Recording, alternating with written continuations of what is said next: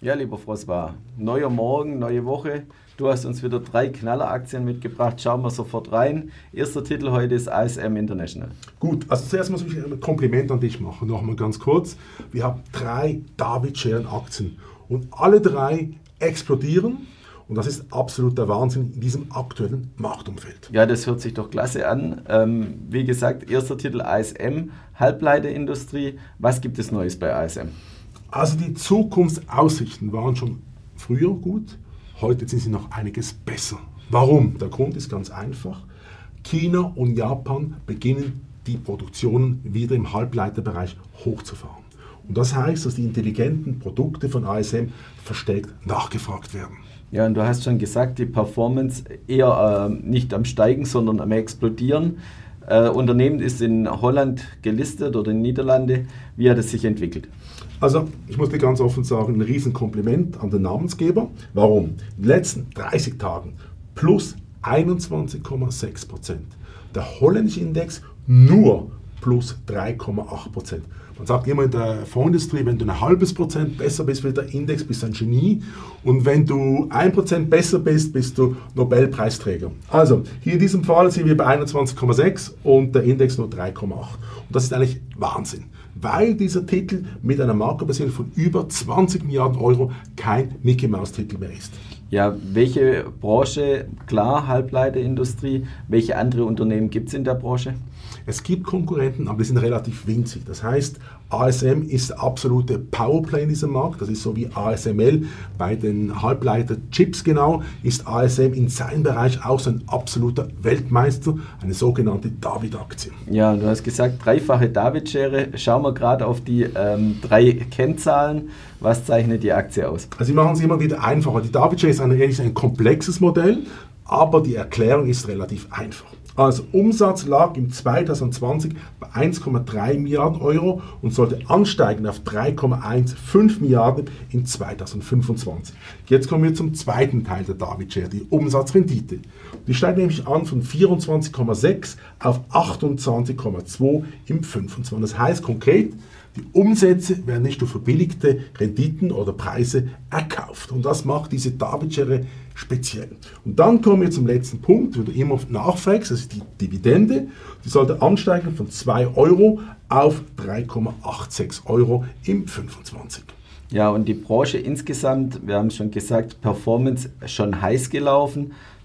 Deine Aussichten, geht es so weiter? Offen gesagt ja, aber jetzt gibt es ein kleines Aufrufzeichen. Warum? In den letzten fünf Jahren ist diese Aktie plus 857 Prozent nach oben gegangen und der Index nur um 78 Prozent. Das ist Faktor 8 bis 9. Das ist einfach der absolute Wahnsinn. Und was mir speziell noch gefällt, und das ist leicht der Clou an der David-Schere, ist, dass der Buchwert pro Aktie von 38,1 auf 87,6 Euro im 25 ansteigt. Das heißt konkret, dass die Erwartungen wie auch der Werthalten dieses Unternehmen massiv ansteigen wird, weil ja die Umsatzrendite gekoppelt mit dem Umsatz nach oben gehen. Ja, und siehst du irgendwelche Risiken am Horizont oder kann man nur schwer was ausmachen? Also ich glaube, was wichtig ist bei ASM ist, auch wie ich immer anschaue, ist die Forschungsausgaben. Die sind relativ hoch und die bleiben relativ hoch. Das heißt, prozentual wird geschaut, wie hoch der Umsatz ist und da wird ein gewisser Satz genommen. Ich sage immer, das ist die äh, Martina Ebner äh, Strategie, die sagt immer, 10% des Umsatzes geht in die Forschung und so geht es bei ASM in dem gleichen Stil weiter. Ja, und wenn dann nichts rauskommt bei der Forschung, ist es natürlich versenktes Geld und das ist aus deiner Sicht wahrscheinlich das Hauptrisiko bei diesem Titel. Das hast du richtig gesehen, aber weil ja ASM immer wieder neue Kunden hat und die auf diese Systeme setzen, werden die Nachfolgeaufträge immer kommen. Gerade auch bei dieser Größenordnung, du sagtest schon, absoluter Weltmarktführer, stehen da auch Übernahmen an? Also gibt es kleinere Konkurrenten, die übernommen werden können oder ist in dieser Branche äh, der Markt eigentlich verteilt? Ich glaube, es gibt den Ausdruck Big is Beautiful. Und ich nehme an, dass ASM nicht auf die Akquisitionstour geht. Das heißt, die letzten fünf Jahre hat nichts da stattgefunden. Ich glaube auch, dass dieses Unternehmen von der Größenordnung, ich meine, 20 Jahren ist okay, ist nicht überragend. Aber ich glaube nicht, dass da die großen Übernahmen kommen, dass man da aus der Portokasse 5, 6 Milliarden reinwirft und sagt, okay, wir schauen mal, was passiert dort. Ich glaube, die Holländer bleiben unter sich und werden nicht da groß auf Akquisitionstour gehen. Dann kann es nicht ausgeschlossen sein. Ich gehe eher davon aus, sage ich ganz ganz offen, dass eh ASM aufgekauft wird, weil 20 Milliarden ist gegenüber einer Intel, gegenüber einer Taiwan Semiconductors, ist das Mickey Mouse Größe, oder? Ich glaube eher, dass die Gefahr ist, dass ASM aufgekauft wird, wie dass sie als Aufkäufer in den Markt auftreten wird. Was vielleicht für den Aktienkurs im, im Grunde dann auch nicht so schlecht wäre. Das hast Meist, du richtig. Meistens steigen die Kurse dann bei der Übernahme. Ab diesem Punkt haben wir nicht in der David Share drinnen, das ist nur eine Vermutung. Ja. Und ich meine, wenn man nochmal die Zahlen anschaut, dann muss man sagen, diese Aktie, da ich ganz offen, ist eine perfekte David-Schere und wir müssen uns oft ausgehen, dass dieses Unternehmen in den nächsten zwei oder drei Jahren aufgekauft wird. Das müssen wir einfach sagen. Wir können da nicht sagen, dass dieses Unternehmen eigenständig bleibt. Das glaube ich offen gesagt nicht, weil die Strategie, die Umsatzrendite heute schon ist absolut sensationell und die Werthaltung der Unternehmen ist einfach top. Und darum kann ich mir vorstellen, dass die Großen einfach mal zubeißen werden. Ja, wir haben den Titel schon mehrere Monate in unserem Musterportfolio, wird drin bleiben. Wir werden ihn weiter verfolgen und auch sicher in den nächsten Shows mal wieder besprechen. Schauen wir sofort zum zweiten Titel. Ganz andere Branche, Amerika. Welche Branche ist es und welcher Titel ist es? Also zuerst mal muss man sagen, das ist nicht keine heiße Branche, das ist einfach eine, sage ich, ganz langweilig. Was machen die ganz offen gesagt? Uniformen. Ich meine, jetzt das langweilig, glaube ich, gibt es nicht, oder? Weil die Uniformen bleiben ja immer gleich. Aber diese Firma ist vom Konzept her eigentlich absolut sensationell. Und natürlich, ganz offen gesagt, eine typische David-Aktie. Warum? Erstens mal der Umsatz. Der steigt von 7 Milliarden im 2020 auf über 10 Milliarden im 2025. Was ich toll finde ist im Unternehmen, dass die Umsatzrendite steigt von 16,4 auf 21,1 Prozent. Das ist relativ wichtig. Warum ist das diese Zahl wichtig? Wir haben gesehen, gestern Abend hat der FED hat die Zinsen bei 5 Prozent liegen gelassen. Das ist gut. Warum? Weil dann diese Schere zwischen Eigenkapitalrendite eingesetzt und den äh, Fundings, das heißt der Money Market Rate, immer noch relativ hoch bleiben. Also dieses Brett, diese Schere ist extrem hoch und wird dann Faktor 4 sein bis Ende Jahr.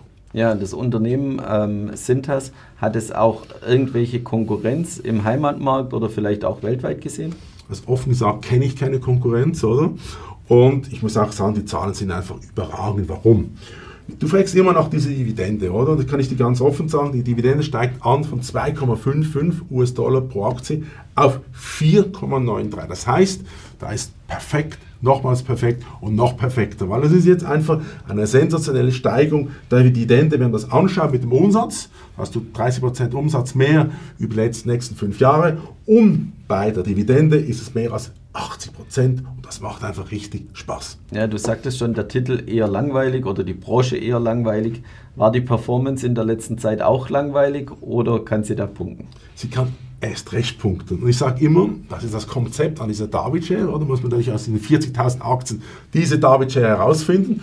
Und verrückterweise ist dieser langweilige Titel sogar besser wie die meisten Hightech-Werte. Warum? In den letzten 90 Tagen, wo die, ja, die Hightech-Werte explodiert in Amerika, hat diese Aktie plus 12,37% gemacht und der Index, der SP 500, stieg nur um 11,3%.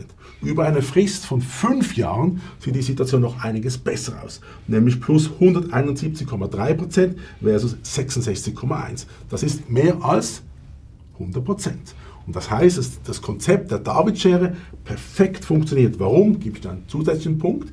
Der Buchwert der Aktie, den wir nicht in der David-Schere drinnen haben, der ist draußen aus dieser Equation, wie man so sagt, der steigt nämlich von 31,3 US-Dollar auf 43,7 Dollar. Ja, obwohl langweiliger Titel, mega Performance in den letzten Jahren, deshalb natürlich auch bei uns im Musterportfolio, wird auch drin bleiben. Schauen wir uns noch den dritten Titel an, einer unserer meistbehandelsten Titel wahrscheinlich in den letzten Wochen und Monaten hier in der Show, Glencore. Ja, ich muss dir ganz offen sagen, es hat einen Leser gegeben, der hat gesagt, ja, der Bloch wird diese Aktie rausnehmen, oder? Weil es nicht im Technologiebereich ist, es ist eine lange, langsam, langweilige Aktie, sage ich dir ganz offen. Nein, ist sie nicht. Warum? Gebe ich einfach mal die Performance an. Die letzten 90 Tage hat diese Aktie plus 11,1% gemacht und der Englisch-Index nur 2,5%. Wahnsinn, oder? Performance über die letzten Jahre? Na, absolut verrückt. Also die letzten fünf Jahre 57% versus 14,3%. Und jetzt wirst du begeistert sein. Warum? Die letzten drei Jahre plus 214 Prozent und der Index nur 25 Prozent. Das ist ein achtfacher Faktor. Das heißt, dass die David-Schere perfekt funktioniert hat. Ja, wir hatten schon ähm, Rohstoffkonzern relativ weite Wertschöpfungskette, anders wie die anderen Rohstoffkonzerne. Siehst du irgendwelche Risiken am Horizont?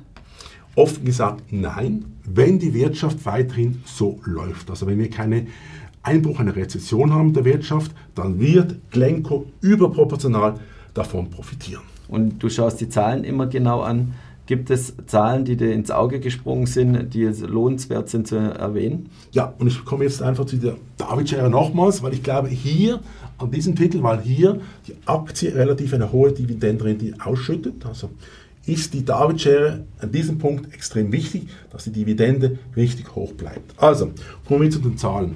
142 Milliarden US-Dollar Umsatz im 2020 und das sollte raufgehen auf 218 Milliarden im 2025. Jetzt die Problematik bei Glenco ist, das ist ja geleveraged das Ganze, oder? Ist die Umsatzrendite relativ tief. Die lag bei 3,1 im 2020 und sollte ansteigen auf 4,91 Prozent. Und jetzt kommt der spezielle Effekt der David-Share. Warum? Der Gewinn des Unternehmens sollte von 4,41 Milliarden Pfund auf 10,74 Milliarden Pfund im 25 ansteigen. Das heißt, dass du hier eine leichte Steigerung der Umsatzrendite hast. Mit dem Umsatz macht eine explosionsartige Rendite, also EBIT, wo einfach explosionsartig ansteigt, über 150 Prozent. Ja, wir werden den Titel auch im Musterportfolio lassen, in den nächsten Wochen auch noch genauer anschauen, sicher auch wieder hier mal behandeln. Herzlichen Dank, lieber Froswa, dass du uns wieder drei Knalleraktien heute mitgebracht hast. Und liebe Zuschauer, schauen Sie wieder bei uns rein, wenn es heißt,